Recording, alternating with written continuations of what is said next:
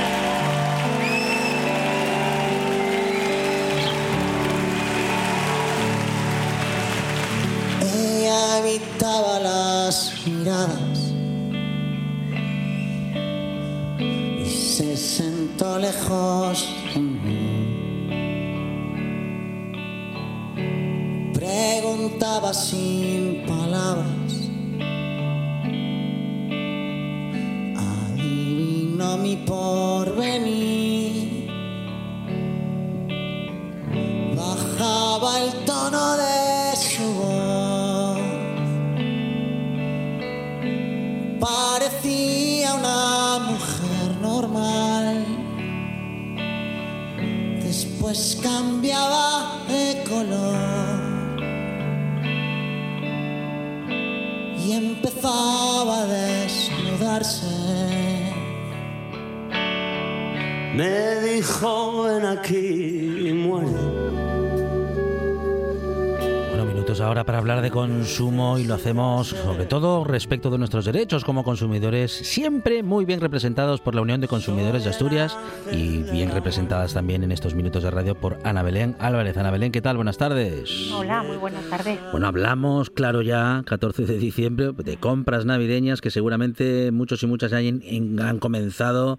Hay que ayudar a Papá Noel, hay que echar una mano a los reyes y bueno, y hay que también eh, pues eh, acercarnos a comprar para la cena. Bueno, hay muchas personas que compran de todo ya y, desde ya, Ana Belén. Claro, ¿no? Eh, estamos ya, bueno, en puertas, en víspera prácticamente de las fiestas navideñas, sin duda el mes eh, o la estación del año donde más consumimos y como bien dices, eh, muchas veces ya, en muchos casos ya se habrán empezado con esas compras, con esa ayuda a los Reyes Magos, a Papá Noel y con las compras ya de alimentos. Eh, tenemos que recordar que todo aquello que hagamos con tiempo no solamente nos va a permitir comparar productos y precios, sino que seguramente ahorrarnos dinero. cuanto más nos acerquemos a las fechas, obviamente más caro en relación a la, comida, en este caso a los productos alimenticios, van a estar más, más caros. Y por tanto, todo lo que podamos hacer con tiempo, pues mucho mejor. Eh, desde la Unión de Consumidores, desde luego, en primer lugar, eh, apoyar al comercio cercano, ¿verdad? Eh, al comercio de barrio a la hora de hacer las compras.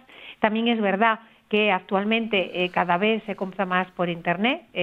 aquí lo hemos hablado muchas veces, pues recordar a modo de resumen que el hecho de que compremos por Internet nos va a permitir comparar con tiempo y desde casa, sentados con toda la tranquilidad del mundo, cerciorarnos eh, y tomar aquellas medidas que nos lleven a hacer una compra segura para que nos llegue lo que compremos, ese producto, con, en, en el tiempo que nos dicen, que lo paguemos y que no tengamos ningún problema.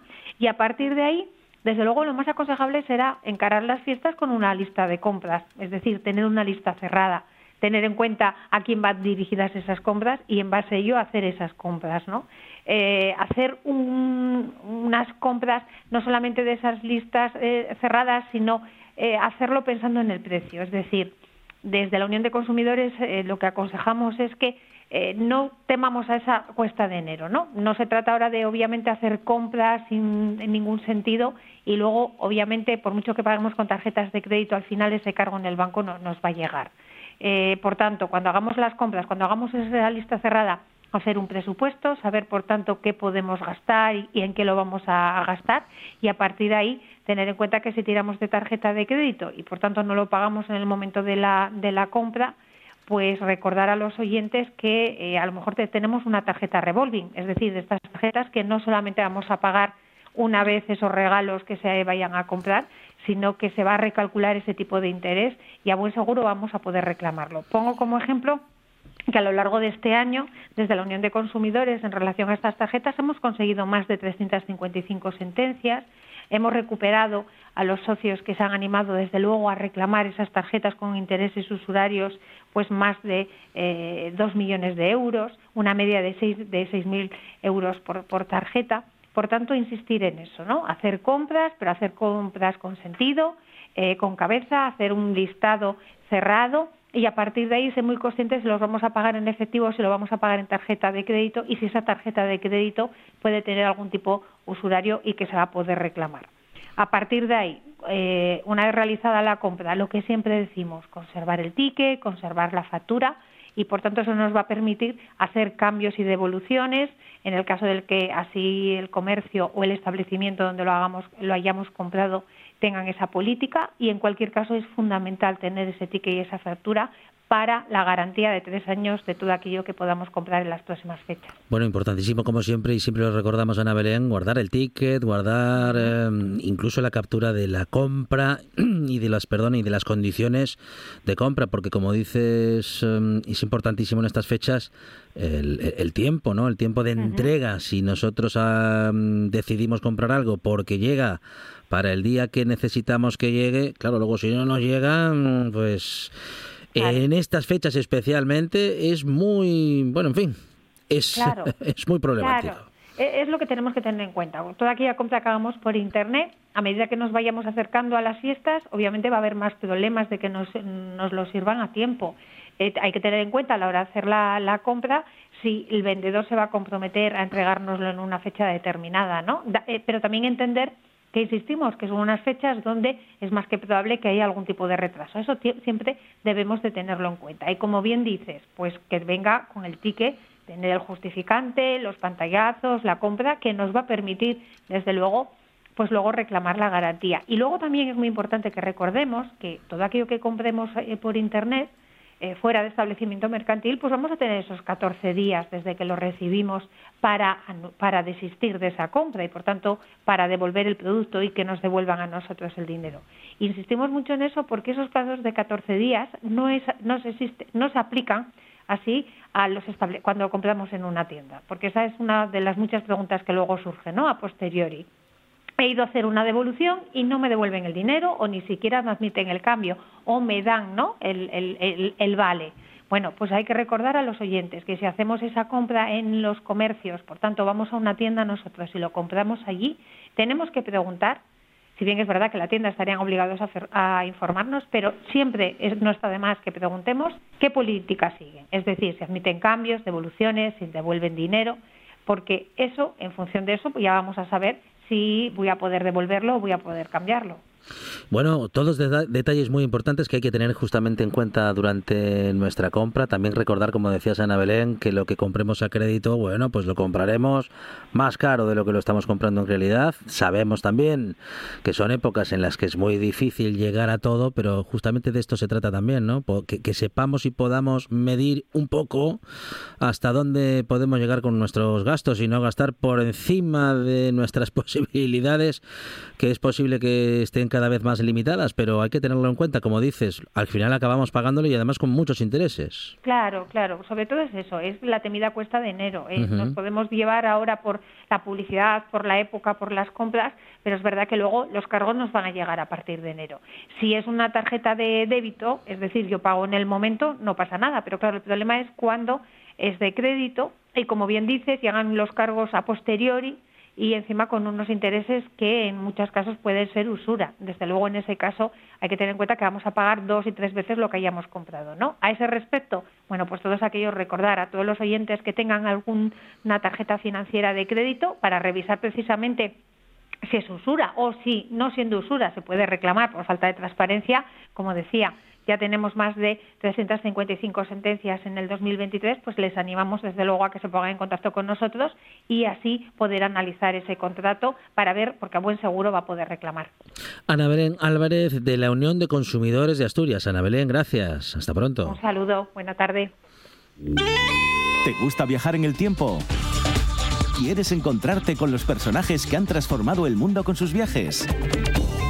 Cada fin de semana en RPA, un buen día para viajar, con Pablo Vázquez. Sábados y domingos, de 10 a 12 de la mañana, en RPA.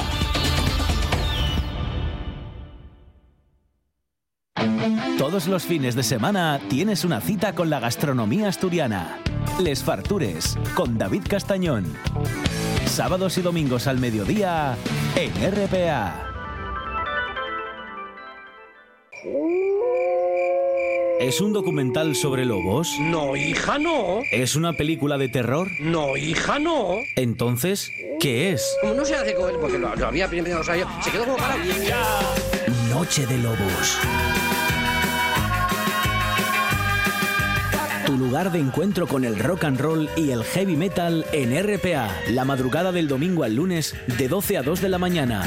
Noche de Lobos. Hombre, que, que vengan, que vengan. Y como lo habían venido todos, se guardó al más pequeño, pero no lo había devuelto antes, porque se lo había traído. La buena tarde.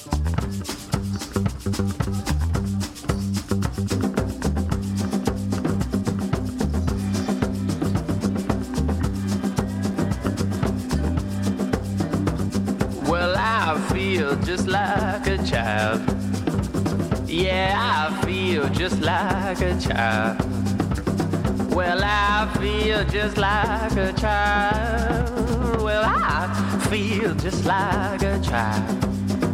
From my womb to my tomb, I guess I'll always be a child.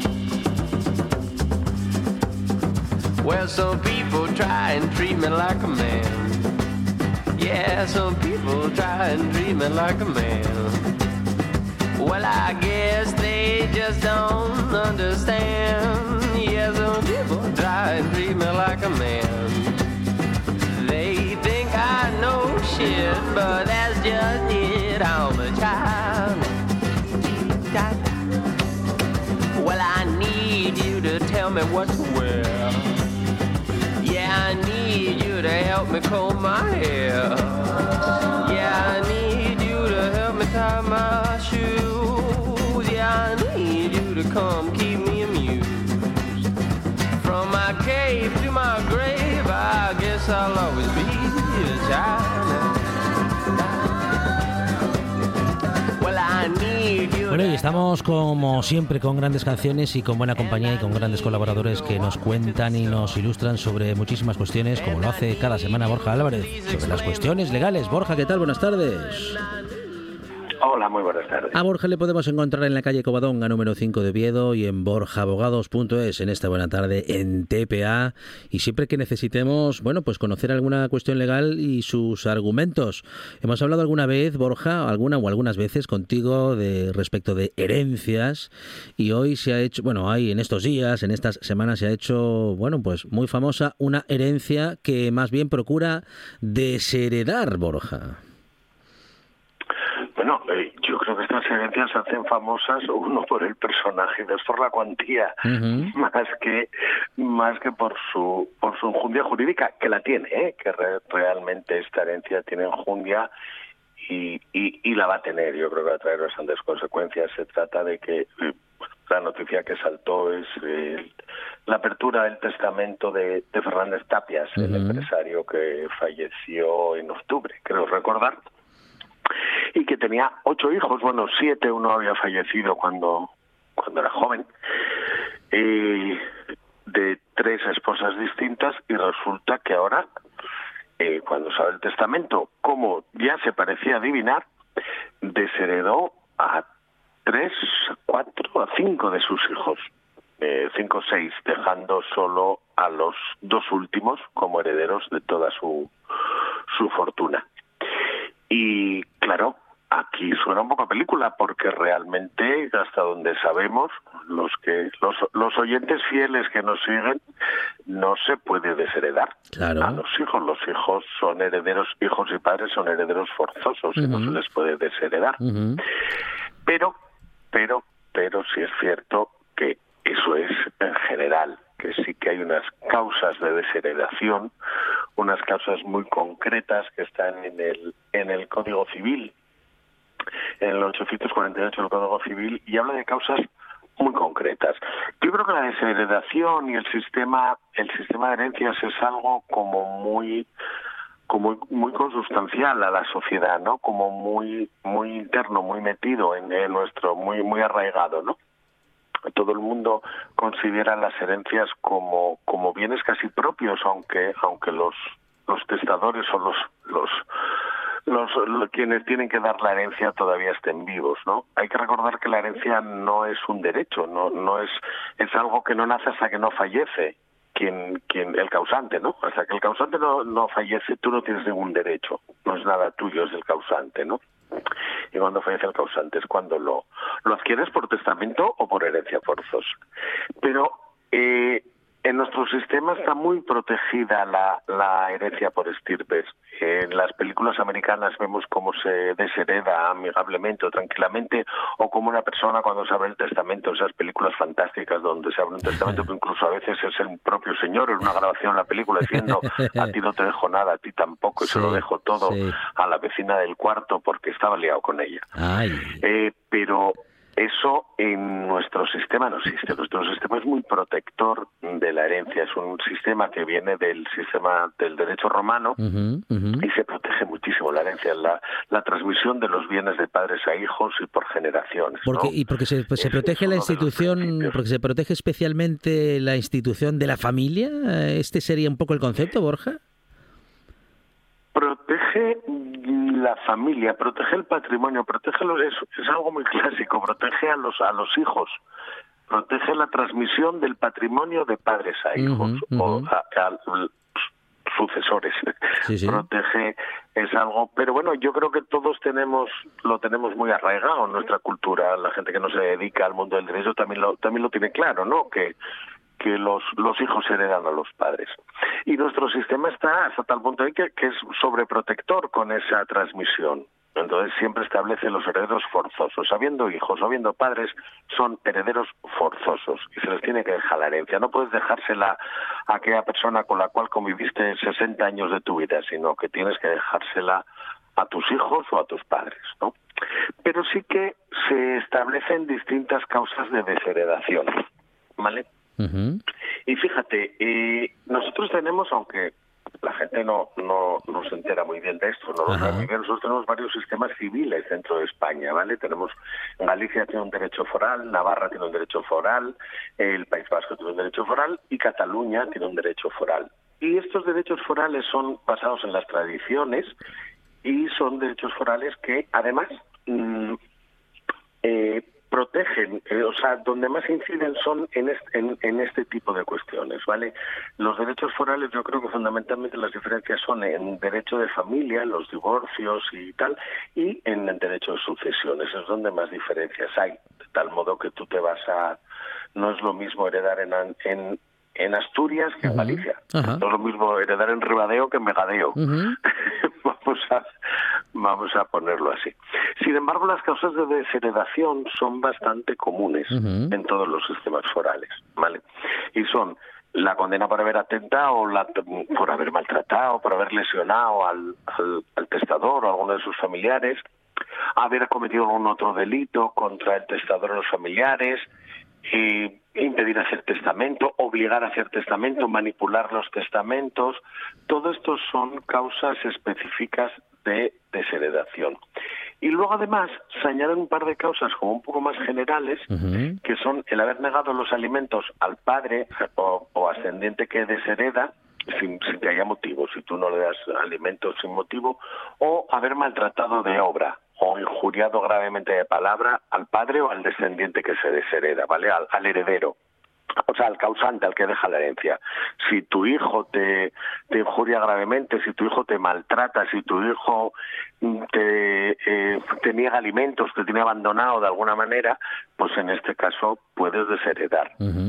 ¿vale? Pero hay que, eh, pero claro, luego hay que demostrarlo también. Claro, pero el Código Penal, incluso el derecho foral eh, catalán, sí que incluye incluso el haber negado la comunicación, el no haber tenido comunicación con el progenitor. ¿vale? Eh, ciertamente el sistema es así y no hay que probar, o sea, yo no tengo que probar la el, el que el que hereda todo, en este caso los hijos que heredan, no tienen que, los, los desheredados no tienen que probar la causa. Quiero decir, quien hereda en este caso los dos últimos hijos, son los que tendrán, en el caso que se ponga el testamento, que demostrar que estos señores maltrataron psicológicamente a su padre, porque su padre dijo, los desheredo porque me maltrataron psicológicamente. Con lo cual, quien adquiere la herencia, quien, quien ve perjudicada su cuota de participación en la herencia es quien tiene que probar la asistencia a la causa, no a quien se le imputa la causa. Esto, esto resulta muy, muy raro, pero es muy interesante. Si a mí mi padre me deshereda, sí. porque dice que lo maltrato psicológicamente, como en este caso, yo no tengo que probar que no lo maltraté, sino que tienen que probar quienes, quienes lo heredan que yo lo maltraté. Lo que han afirmado, claro. Sí, sí, sí, sí. Sí, sí, no, no. el, que, el, que lo el, que, el que afirma la argumentación eh, tiene que demostrarla. Lo que pasa es que es como si el, el testador mm, de mm. alguna manera dejara la carga de la prueba a sus herederos, a quien a quien prefirió dejar la herencia, ¿vale? Frente a los que deshereda. Esto esto resulta muy interesante en estos juicios. Yo la primera vez que tuve uno, eh, bueno, pues siempre te genera un, un un descontrol de cabeza porque no eres capaz a ir ahí. Normalmente lo que sí que se suele hacer, y supongo que en el caso de este señor, con el dinero que tiene y el asesoramiento que habrá tenido, eh, normalmente la gente lo que hace es aportar pruebas. Yo he visto testamentos en los cuales se adjuntaba un titular del periódico donde decía porque mi padre es un sinvergüenza que siempre me abandonó, que me pegaba, que me maltrataba y siendo así que era mentira. O la sentencia donde se le acusa falsamente al padre de haber maltratado. Hay casos en los que sí que se adjunta eso, sí que se hace la prueba. En este caso hay un maltrato psicológico que no sé muy bien mm. cómo, cómo lo van a probar los mm. herederos, pero que supongo que el fallecido lo haya dejado mm, atado. Atado, como se suele decir, atado y bien atado. Bueno. Eh, y bien atado. Sí. sí. es cierto, y esto sí que lo, que lo hay que decir, que últimamente empezó a ver, desde hace unos años hacia acá, el Supremo empezó a suavizar un poco los criterios. Quiero decir, hasta ahora no había manera de, era, eran muy rigoristas con todo esto. Pero hace unos años para acá el Supremo sí que sí que emitió unas visto unas sentencias que fueron muy innovadoras y que y que se empezaron a utilizar mucho que era cuando los hijos se niegan a mantener relación con los padres permitían eso como causa de desheredación de hecho esto se hizo extensivo, yo no sé si, si lo hablamos alguna vez, se hizo extensivo a la hora de negar los alimentos a los hijos mayores de edad. Es decir, eh, yo te estoy prestando alimentos desde el divorcio, que tenías 12 años, ahora tienes 25, eh, sigues sin trabajar, pero es que para mí desde los 18 no tienes contacto conmigo. Era lo que llamábamos el padre cajero la madre cajero, ¿no? Esos progenitores que solo sirven para dar dinero, pero luego no tienen relación con ellos. Entonces, sí que se están quitando también algunas pensiones de alimentos amparándose en esa sentencia, en esas sentencias del Supremo que dicen, hombre, mire usted, si lleva 20 años sin tratarse con su padre, si lleva 20 años sin escribirle un WhatsApp, sin preguntarle en Navidad, ahora que llega la Navidad, qué tal está, ¿va a venir usted ahora a reclamar la herencia? Venga, hombre, quítese para allá. O sea, no sé si me... Es como una extensión un poco de las causas de, desheredación que hizo el Tribunal Supremo para ese tipo de supuestos, ¿no? Porque, como os digo, siempre la sociedad va avanzando la, conflictividad familiar avanza también y muchas veces las, de las crisis familiares surge una falta de relación con los progenitores, que parece que aquí lo hubo, porque fíjate que hubo tres matrimonios y al final se quedó con el último, con lo cual parece que las crisis familiares de los primeros generaron una desafección, que es lo que dice el, el Tribunal Supremo. Esa desafección eh, bueno, pues genera una pérdida de derechos hereditarios en el caso en que el, el, el causante, quiero decir, el fallecido, así lo decida. En, un testamento. en este caso, Fernando, Fernández lógicamente no. No, no, iba a decir que si en este caso Fernández Tapias eh, deshereda por completo a sus hijos y en cualquier caso em, no, no hay un, un, tercio de esa herencia que digamos que sí o sí, uh, sea cual fuere el caso, tiene que sí o sí llegar a, bueno, a esos herederos filiales. Claro, precisamente esa es la desheredación. Tú, como ya dijimos muchas veces, las herencias se dividen en tres tercios. Sí. Un tercio es el de, el de libre disposición, que lo puedes dejar a quien se quieras. Sí. Otro tercio, o, sea, vamos a empezar al revés. Un tercio es el de legítima explícita, que lo tienes que dejar a tus herederos forzosos, que ahí la protección. Sí. Otro tercio es el, el tercio de mejora, que puedes repartir entre tus herederos. ¿eh? No hace falta, pero que si no lo repartes entre, entre tus herederos, esos dos tercios van a los forzosos. Y luego tienes otro tercio, que ahí es si puedes disponer de él libremente, dejárselo mm, a Borja Álvarez, abogado, que está en la calle Cuadonga, quiero decir. Sí, no, no, sí. puedes perfectamente al notario a poner, es- eh, poner esa cláusula, ¿no? Pero en este caso lo que te permite la desheredación es quitarles ese tercio. Es decir, no, no, eh, eres heredero forzoso mío, pero como entraste en una causa de desheredación, te desheredo y no llevas nada, absolutamente nada. Que claro, un tercio de la fortuna de Fernández Tapias, mm, aunque sea sí. repartir entre 7 y 8, Sí, sí, sí, sí, bueno, sí. Es para es para tener en cuenta, es para tener en cuenta, ¿no? es para la pérdida es para tener en cuenta efectivamente y más eh, en el en el sentido de lo que favorece a los otros dos herederos esos dos herederos por lo por lo menos por lo menos con dos tercios de la herencia se han quedado en detrimento de los otros. Yo creo que, que es un testamento bueno se habla de la impugnación ya yo creo que es un testamento que, que nos va a dar muchas sorpresas. Es, es complicado luego andar distinguiendo entre la prensa del corazón y, y lo jurídico pero pero bueno yo creo que sí que nos va a dar sí que nos va a dar que hablar sí que puede dar que hablar. Sí aunque yo confío confío vamos supongo que el maltrato psicológico como es una causa muy concreta la que está haciendo de, desheredación lo tenga lo haya dejado suficientemente atado para que no se pueda atacar.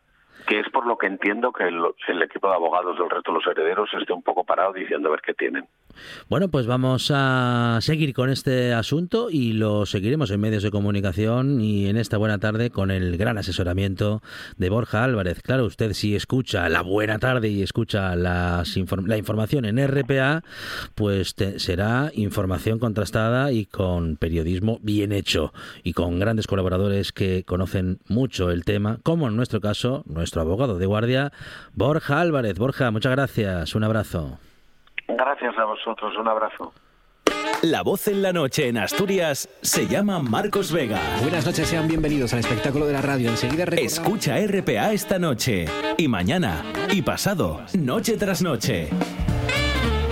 Un repaso a la actualidad de la jornada en Asturias con la mejor opinión, con los mejores colaboradores. Con la zona rural, ¿no? ¿Sabes que Asturias ahí está? Información, análisis, periodismo en estado puro. Noche tras noche, de lunes a viernes a las 9 de la noche en RPA, la radio del Principado de Asturias. La nuestra.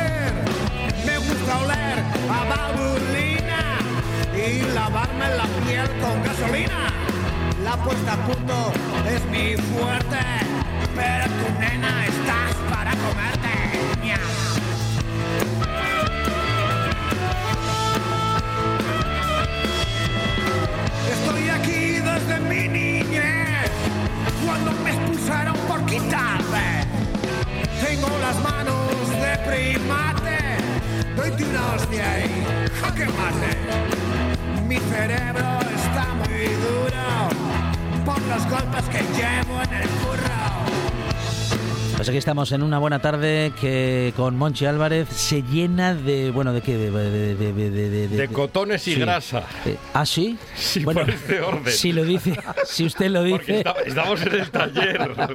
Y en el taller hay grasa y cotones. Ah, bueno, entonces, dicho así y en ese contexto, pues entonces ya está más justificado y mejor explicado. Rafa Martínez del Valle, ¿qué tal? Buenas tardes. Hola, buenas. La grasa que uso yo para levantar el tupé, ¿no? Eh. Claro.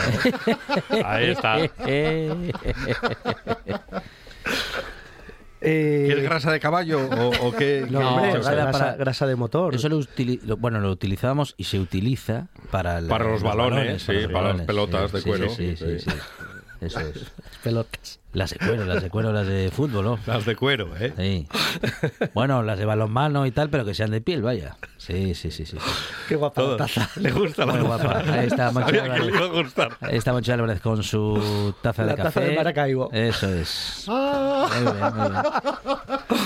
Gonzalo no, no lo había visto todavía. No, no, no, no, no, no lo había visto, qué Es- buena. Estreno taza. La taza de la Unión. Muy creativo, sí señor, ¿eh? Muy bien, muy bien. Menos mal, menos mal que yo hoy voy a compensar esto, que si no... Hay gente, hay gente malvada que hace estos regalos. Qué bueno. Bueno, bueno, bueno. Bueno, Rafa, con la historia del automóvil en la carburopedia. Bueno, ¿vamos para allá? Venga. Bueno, os enterasteis que acaba de acabar la COP28, ¿no? ¿Sabéis lo que es la COP28? No. No. Es una, un- una fiesta, un sarao que hubo en Dubai donde está... Ah, claro. Ah, sí, sí. Claro, sí. es que a mí yo lo de Dubai no, Ah, no, no los lo que hablaban sigo. del Pues- clima y de sí, no contaminar, sí. que iban todos Ah, en sí, avión. sí, entonces eso sí, se- sabemos se lo que es. Sí, Se juntaron allí 100 delegaciones de 100 países diferentes que Sí. fueron cada uno en su avión privado. Fantástico. Fueron a hablar del, del clima, clima. y de un planeta Ajá. sostenible en avión privado. Muy bien. Sí, eh, Es fenomenal. Mira, Con, con Greenpeace Dubai. Sí, sí, mira, sí. llevo yo toda la semana, los 15 días que llevan allí pensando en ello. ¿Eh? Y 15 días se tiran. Sí, 15 días estuvieron allí. pero vamos Sí, a sí. ver, Y, usted nada. encima 15 días pensando en eso. Pensa- es que me pone, cada vez que oía una Claro. noticia me ponía un Me poco enfermo. nervios. Porque además me dio por buscar un, un estudio de Greenpeace, eh, precisamente, que habla de, de la contaminación de los jets privados y Claro. todo esto. 5 toneladas eh, de CO2 por cada hora de viaje. Cada hora. Sí, esos son 170 días yendo a trabajar desde Avilés a Boal con mi BX. O sea, puedo trabajar un año entero y no contaminar lo mismo que un señor de estos yendo un- solo, solo la ida. No, hacia en un minuto. No, en un minuto, además. Sí, solo la ida a Dubai. Entonces, eh, yo llevo toda la semana Sí. con esta canción en la cabeza. A ver. Llegas del magreo, petardeo de terraza, pasarela, escaparate. Archie, yo y Estela, como vais de chocolate, tiburones de la noche, con teléfono en el coche, con fax. Caballeros en oferta, señoritas que se quieren casar.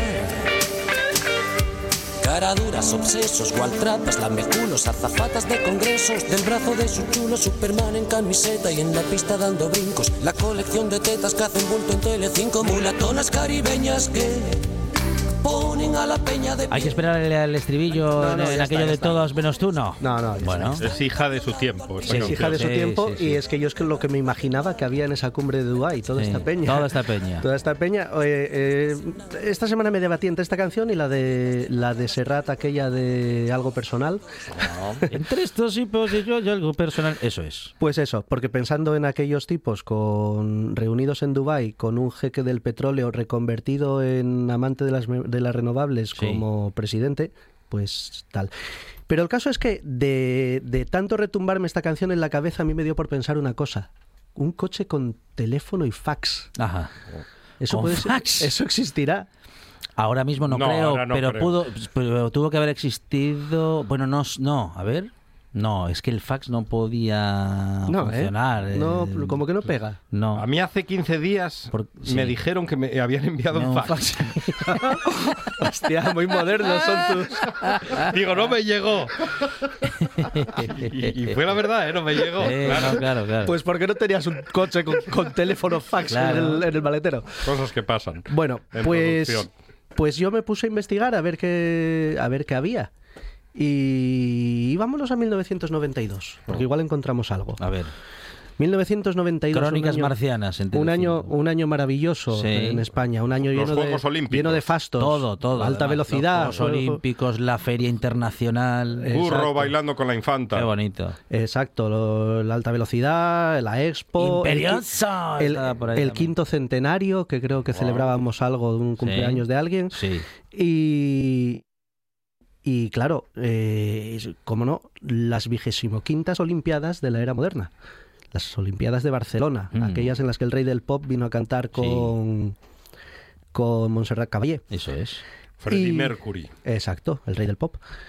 Y porque Queen y Rock, No, habrá que preguntarle a Zalo, pero No, yo no. creo que no. ¿eh? No puede ser. Eh, bueno, entonces eh, se celebraban, ya hablamos, en Barcelona. Sí. En Barcelona hay una fábrica de automóviles de toda la vida. Bueno, de toda la vida Sí. mía, la vuestra igual la conocisteis cerrada todavía. Pero... Tenemos una edad. ¿Se da cuenta cómo va faltando de a poco? No, pero que no se puñalada preocupe. trapera, que, acabas que yo empiezo con la taza y acabaremos con, Rapidín, pero bueno, no, con Maracaibo. no se lo tengamos en cuenta. Es una Qué puñalada trapera nos acaba de Sí, soltar sí, sí, sí. aquí a toda la mesa. Está cogiendo, Ay, está cogiendo confianza este muchacho. Con Hace- esto de que yogurín. Hace, hace bien, hace bien. Pues hay una fábrica de coches en Barcelona, de la que ya hemos hablado varias veces ya. Sí. Pues resulta que aprovechó las Olimpiadas para, para autopromocionarse. Eh, crearon un Seat Ibiza olímpico que vendieron en los concesionarios en modelo en color blanco generalmente con el escudo de las Olimpiadas en, en un- las aletas y luego crearon dos modelos específicos solo para las Olimpiadas que no se vendieron en concesionarios Los Juegos Olímpicos. Hmm. exacto uno el Toledo Podium Ajá. y otro un modelo eléctrico. Ah, sí, de aquella ya Sí, se ya atrevieron con, sí luego hablamos de con el invento. Luego hablamos de él, pero vamos a empezar por el Toledo Podium. El Toledo Podium fue un invento curioso. Era un Toledo GT, un motor de 115 caballos, alto de gama de los de aquella época en, en el Seat Toledo, al que le habían eh, al que habían disfrazado de coche de superlujo. Ujú. O sea, era el Rolls Ledo o to- Tole Royce. Ah, mire, el Eh, Tole Royce, me gusta el Tole Tole Royce. Royce. Pretendían que fuera un coche muy, muy, muy lujoso para regalar a los medallistas olímpicos españoles. Sí, les quedó bien. Les quedó bien. Hicieron les 22. bien, sí. Quedó decente. Hombre, yo no le hubiera puesto la tapicería de cuero blanco Uy, no, no, no. porque tengo críos. Pero Sí, igual, no, igual pero es que consideraban que un medallista tiende- olímpico no iba a tener hijos. Ti- yo- es- alguien tiene que decirlo. Tiende a cutre el. Pues- El interior blanco queda muy guapo. Mm, Pero, pero se tiende a rápido. Sí, además tiende a cutrillo. Dicen. Si te apellidas Montana, queda claro, bien. Claro, claro, a ese. ve, Pues, claro, pues entonces creo que vamos a estar de acuerdo Claro. en, que, en que esto no les quedó demasiado bien. Porque Ya. Volante de madera en un coche moderno Sí. con el centro de plástico a mí tampoco me gusta. Claro, eso, eso es un querer y no poder. El volante de madera queda chulillo con sus bracitos de, Claro, claro. de metal y Sí. eso. Bueno, pues le pusieron volante de madera, le pusieron interiores de madera también eh, guarneci- guarnecidos de las puertas, el picadero, todo esto. Le pusieron eh, una tapicería de cuero blanca, un equipamiento bastante alto de gama, un apoyabrazos central entre los dos asientos delanteros, que de estos que se pueden abrir y dentro podría llevar una neverita, pero este no, este llevaba un teléfono, un teléfono como el que podemos ver en cualquier película de los 80 con su cable Sí. y sus botoncitos por encima, Como el de David Crockett. como el de David Crockett, Sí, exactamente. señor. Pero la sorpresa del, del Toledo del Toledo Podium era que llegaba cuando llegabas al maletero, Ajá. porque tú abrías aquel maletero Sí. y en los coches de los 90, finales de los 90, principios de 2000, estamos acostumbrados que a la derecha o a la izquierda, bueno, da igual, Sí. en cualquier lado, o al fondo del maletero, había una cajita para cargar CDs. Ah, sí, sí, sí, sí. Bueno, pues aquí en lugar de un cargador de CDs había un buen teléfono con fax. ¡Hala! ¡Con fax! Con fax. Madre mía. Con tamaño era casi como la rueda de repuesto grande. Una cosa Pues reproduciría los CDs con dificultades. Entonces, entonces sí, resuelta la duda. Existió al menos un coche, bueno, 22, porque hicieron 22, Ve- al 23. menos 22 coches con- 23 coches con que tuvieron teléfono con fax en el maletero. Sí. Que es una cosa, y ahora que lo pienso, es una cosa inútil del todo, ¿eh? Porque Yo es que cuando lo hablar por teléfono en el coche todavía, pero recibir un pero fax, recibir un fax es complicado. ya es como, El, bueno, en el fin. folio ese satinado. ¿Se acuerdan? Con lo- con- saltando en el coche ahí. con- de- del galgo. No, no, no, no lo veo, no lo veo, no lo veo. Pero bueno, nada, sí. Se quisi- que- claro, querían hacer un coche de lujo. Y sí, claro, y es- pensaron en lujos como el Lujos piensa en una- noventeros. Claro, Yo claro. es que para mí eso más que un lujo es una oficina de correos. Sí, sí, sí, sí, claro, claro, claro. Pero bueno. Pues y- qué gran invento el fax, ¿eh? Sí, un invento fantástico. Sí, sí, Mágico. la- al- algo muy moderno. Usted ponía el papel de este lado y del otro lado salía una cosa igual. una- Y si llamabas al teléfono equivocado, mágico. eh, no era el teléfono, era el fax. Entonces sonaba. Ah, ¿se acuerda? Sí, Qué no, rabia daba. venga, ¿eh? es el fax, no es el daba teléfono. rabia porque la llamada ya entraba y de aquella cobraban un pastizal por el establecimiento de llamada. Nos mira Rafa como diciendo esta Sí, gente, ¿de qué está hablando? ¿De dónde sale? Os miro como pensando, os miro como pensando, esta gente se acuerda de cuando descolgabas el teléfono y se cortaba el internet. También, también, hombre, ¿no? Claro, Claro, claro. Y la velocidad de 46. Sí, sí, hombre. Pero bits. Sí, de 46, 46 bits. bits. Sí, sí, sí. Y el Atari esperando toda la tarde ahí que, que se encendiera. Es que, es que Alejandro no tenía Atari, No me lo tenía dijo la Atari, semana no. pasada. No tenía Atari. Un amigo rico tenía Atari, pero yo no. Sí. Pero bueno. Es se- que lo robé encima. Pero bueno, no le guardamos rencor, ¿eh? Ni, ni a Así usted, vamos, ¿qué ni a- va? Yo le tengo un cariño. Ni a, ni a aquel chico. Bueno, uy, perdón, Perdón, perdón. perdón, lo siento mucho. No, nada. No volverá a ocurrir. Eh, y nos falta hablar del coche eléctrico.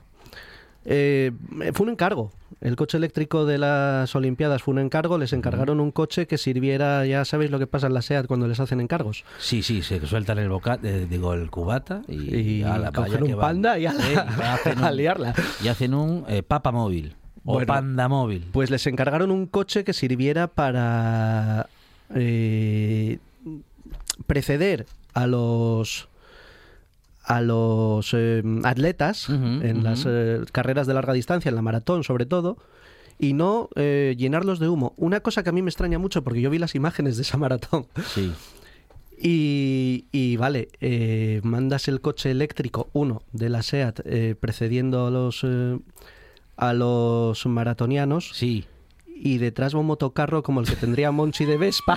Ah, gustan los que motocarros. tenía con el aceite quemado que Qué tira para bonito, atrás. queda claro, es mo- fantástico. O sea, que iban bien. Tuvo uno Ga- Gavino de Lorenzo también. O sea, que los que iban en cabeza iban bien. De la mitad para atrás, aquello se complicaba. Eso ya ¿eh? era- Sí, era- sí, sí. Doble dificultad. Motocarros, eh, furgonetas de estas bien. Qué bonita palabra, motocarro. Motocarro ¿eh? a mí me sí, encanta el motocarro. motocarro. Y, y si es de Magdalenas. O de parrochinas. O de par- y también. bocarte. Sí, sí, sí. ¿Y cuánto servicio hicieron en países como el nuestro o como Italia los motocarros? Sí, sí, se echan de menos. ¿eh? Tenía que haber más motocarros. Pues, eh, ¿qué hicieron en SEAT? Eh, cogieron un Toledo también. Otro. Estaban. Eso valía para obsesi- todo. qué obsesión Pero había. Toledo. Es tenían- que era- tenían muchos, habían hecho mucho. No, era el año, era el año que lo tenían que presentar. Acababan de dejar de Ah. fabricar el Málaga, Sí. aquel maravilloso coche que nunca llegó a tener cinturones atrás, a pesar de haberse fabricado hasta el 91. Ah. Lo regalaban en el 1-2-3, era el Sí, gran regalo en Seat. Málaga. Sí, sí, sí. Y el apartamento en Torremolinos. Mm. Qué ilusión hacía cuando le regalaban el Seat Málaga. Eh, acaban de dejar de fabricar el Málaga, empezaban con el Toledo, había que presentarlo y había que hacer excentricidades con el Toledo. Ajá. Y entonces se les ocurrió meterle al Toledo un 500 kilos de baterías de plomo, Ujú. Un motor de 22 caballos, Ah, muy bien. O sea, iba, más o menos- Iba súper compensado. más o menos o más bien menos que el 600. Ajá. Compensadísimo. Iba, Y- que- Y el, que y el te- plomo no claro, contamina nada. el Y plomo. tenía efecto suelo detrás, era deportivo, claro, con tanto, con 500 kilos Con de el maletero lleno de plomo. Aquello, claro, claro. Y aquel coche tenía unas prestaciones fulgurantes. Mm, sí, sí, alcanzaba los 60 kilómetros por hora. En una hora y media. con viento a favor y hacia abajo, ¿no? El otro día encontré uno en San Isidro. Sí. allí parado. Y dicen que podía tener hasta unos 55-60 kilómetros de autonomía. Claro. O sea que como corrieras un poco, igual Sí, acababas sí, sí, sí, sí, sí. Muy bien. Bueno, pues muy bien, ¿eh? Hay, es que hay grandes inventos, ¿eh? Y de casi todos ellos nos habla Rafa Martínez, que en las semanas seguirá hablando posiblemente del SEAT Toledo, posiblemente de algunos despropósitos de la SEAT y de algunos aciertos. Bueno, en algún momento alguno llegará. Voy a caminar,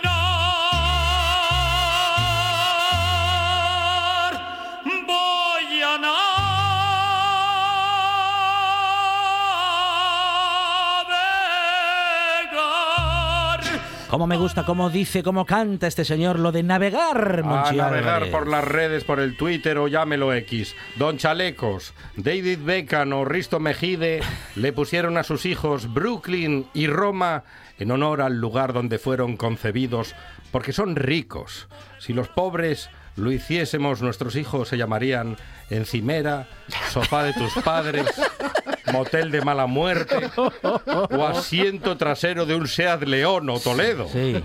O incluso, quién sabe. Kikolo, dime dos defectos tuyos. No tengo. ¿Y el otro? Malibú. Me encanta que me digan cosas bonitas, como por ejemplo, no hace falta que vengas mañana a trabajar. Quédate en la cama, que hace mucho frío. Azul Borough. ¿Qué tal tu primer día en la fábrica de adhesivos? Todo pegas, macho, todo pegas. Lo que tú digas, criatura. En mi caso, el no voy a cenar, solo picaré algo, es una unidad de medida que va desde una pizza familiar cuatro quesos con pepperoni y porras a una ballena azul antártica con papas a lo pobre y salsa romesco. Depende de lo que haya a mano. Claro, claro. No, no, yo no me voy a preparar nada. Pero claro, si hay, si hay, hay que Hay que aprovechar. hay que picar algo. Hay que aprovechar lo que hay en la nevera, claro. No y se esa vaya gente que no se pide nada y luego pica de lo de los amigos. No, uy, No, uy, yo uy. no quiero nada, no quieres nada. Llevas 12 Lo croquetas. que no quieres es nada tuyo. Bueno, que seguimos adelante porque hay más curiosas curiosidades.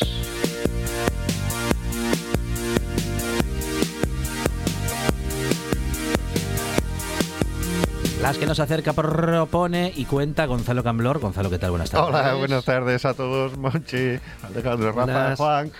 Bueno, pues la verdad que me, me lo estoy pasando de cine. Vamos a ver si podemos seguir en esta línea. Eh, bueno, hoy voy a empezar con una historieta de un japonés, Masabumi Osono. Nació en 1870 y falleció el, en 1931. Un hombre con muchas capas, perdón. No, ¿Perdón? no.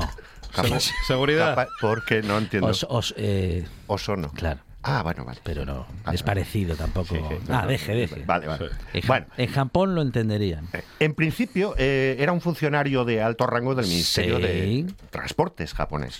En 1910 lo enviaron a Rusia para observar y aprender Mm. del transporte del país, porque él sabía hablar ruso, no hubo otra cosa. En 1912, es decir, casi dos años después, decide volver a su casa, pero en vez de hacer la ruta este, es decir, atravesar toda Rusia, Siberia y tal, se decide por la ruta oeste. Va a cruzar toda Europa, Ajá. Estados Unidos y Japón. Pues el Ministerio de Transportes lo mete en el Titanic. Uy. Con lo que eh, la noche, a ver, el, el 10 de abril subió en el Titanic. En la noche del 14 al 15 le avisan de que subiera cubierta, que esto se va al garete. Sí. Él llega, Y ve lo que "Eh, hay, Espere que me estoy comiendo un bocadillo. Ve, ve lo que hay y se da cuenta de que no tienen, no No- tienen no mucha opción. más opción, Sí. sobre todo viendo que toda la gente que está subiendo en los, en los botes son mujeres y niños y que no hay botes para todos. Claro. Así que mientras que espera, escribe una carta a su familia despidiéndose y bueno, pues, saludándolos y el cariño que les tiene y tal. Pero de repente, eh, cuando estaban llenando el bote 10, alguien dice, ¡Ey! ¡Faltan dos plazas! Y él ve que un señor se sube, un hombre, Sí.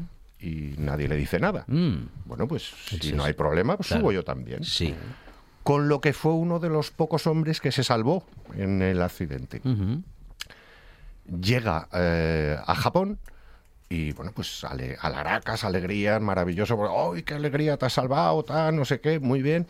Y todos tan contentos, casi casi como un héroe. ¿no? Claro. Pero a los pocos días, Uy. el relato de Lawrence Misley, que era un tripulante del Titanic, eh, cuenta que eh, Ozono subió al bote saltándose todas Ah, las normas, todo sí. tal, Mm. y en Japón empiezan a despreciar. El deshonor. Claro. Claro. Claro. El código Bushido, eh, tal. Es que desde luego gente que se salvó y, eh, perdón, gente que se murió y tú te salvaste y tal, vaya representante del honor japonés y tal. Le mm, denigraron en el trabajo, socialmente los eh, aislaron y bueno, pues el hombre tuvo que vivir con esa cruz. Ujú. Pero en 1997, eh, después de la película de James Cameron, o- en ese momento, Sí.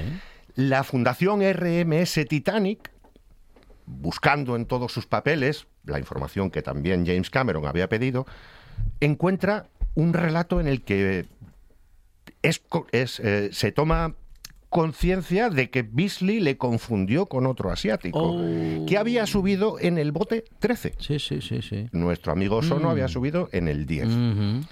Así que una vez reconocido el tema, eh, en Japón se le reconoce otra vez esa honorabilidad.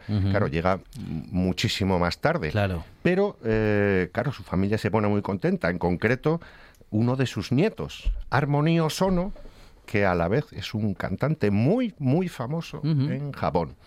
Así que, bueno, aunque sea tarde, por lo menos le restauraron Bueno, qué historia, el ¿eh? honor. qué historia, que por Sí, sí. un bueno, por un testigo Un error te hunde en la cuenta vida. las cosas de aquella manera, y sin internet. las cuenta como las vio, pero bueno, las vio Se confundió de, asiático, manera. Efectivamente. Sí, sí, sí, sí. Pero bueno, mala Ses- suerte. ses- 60, a veces 60 se años, hace ¿eh? caso al chivato, y el Sí, chivato no siempre sí. tiene Claro, la razón. claro, sí, eso es. Aunque sea sin mala intención, es decir, a ver, tú lo viste, lo contaste, pero no acertaste. Bueno, vamos ahora con las fobias. Isopterofobia, miedo a las termitas. Ah, mire. Está curiosísima. Sí. Luifobia. Luifobia. ¿Miedo a los Luises?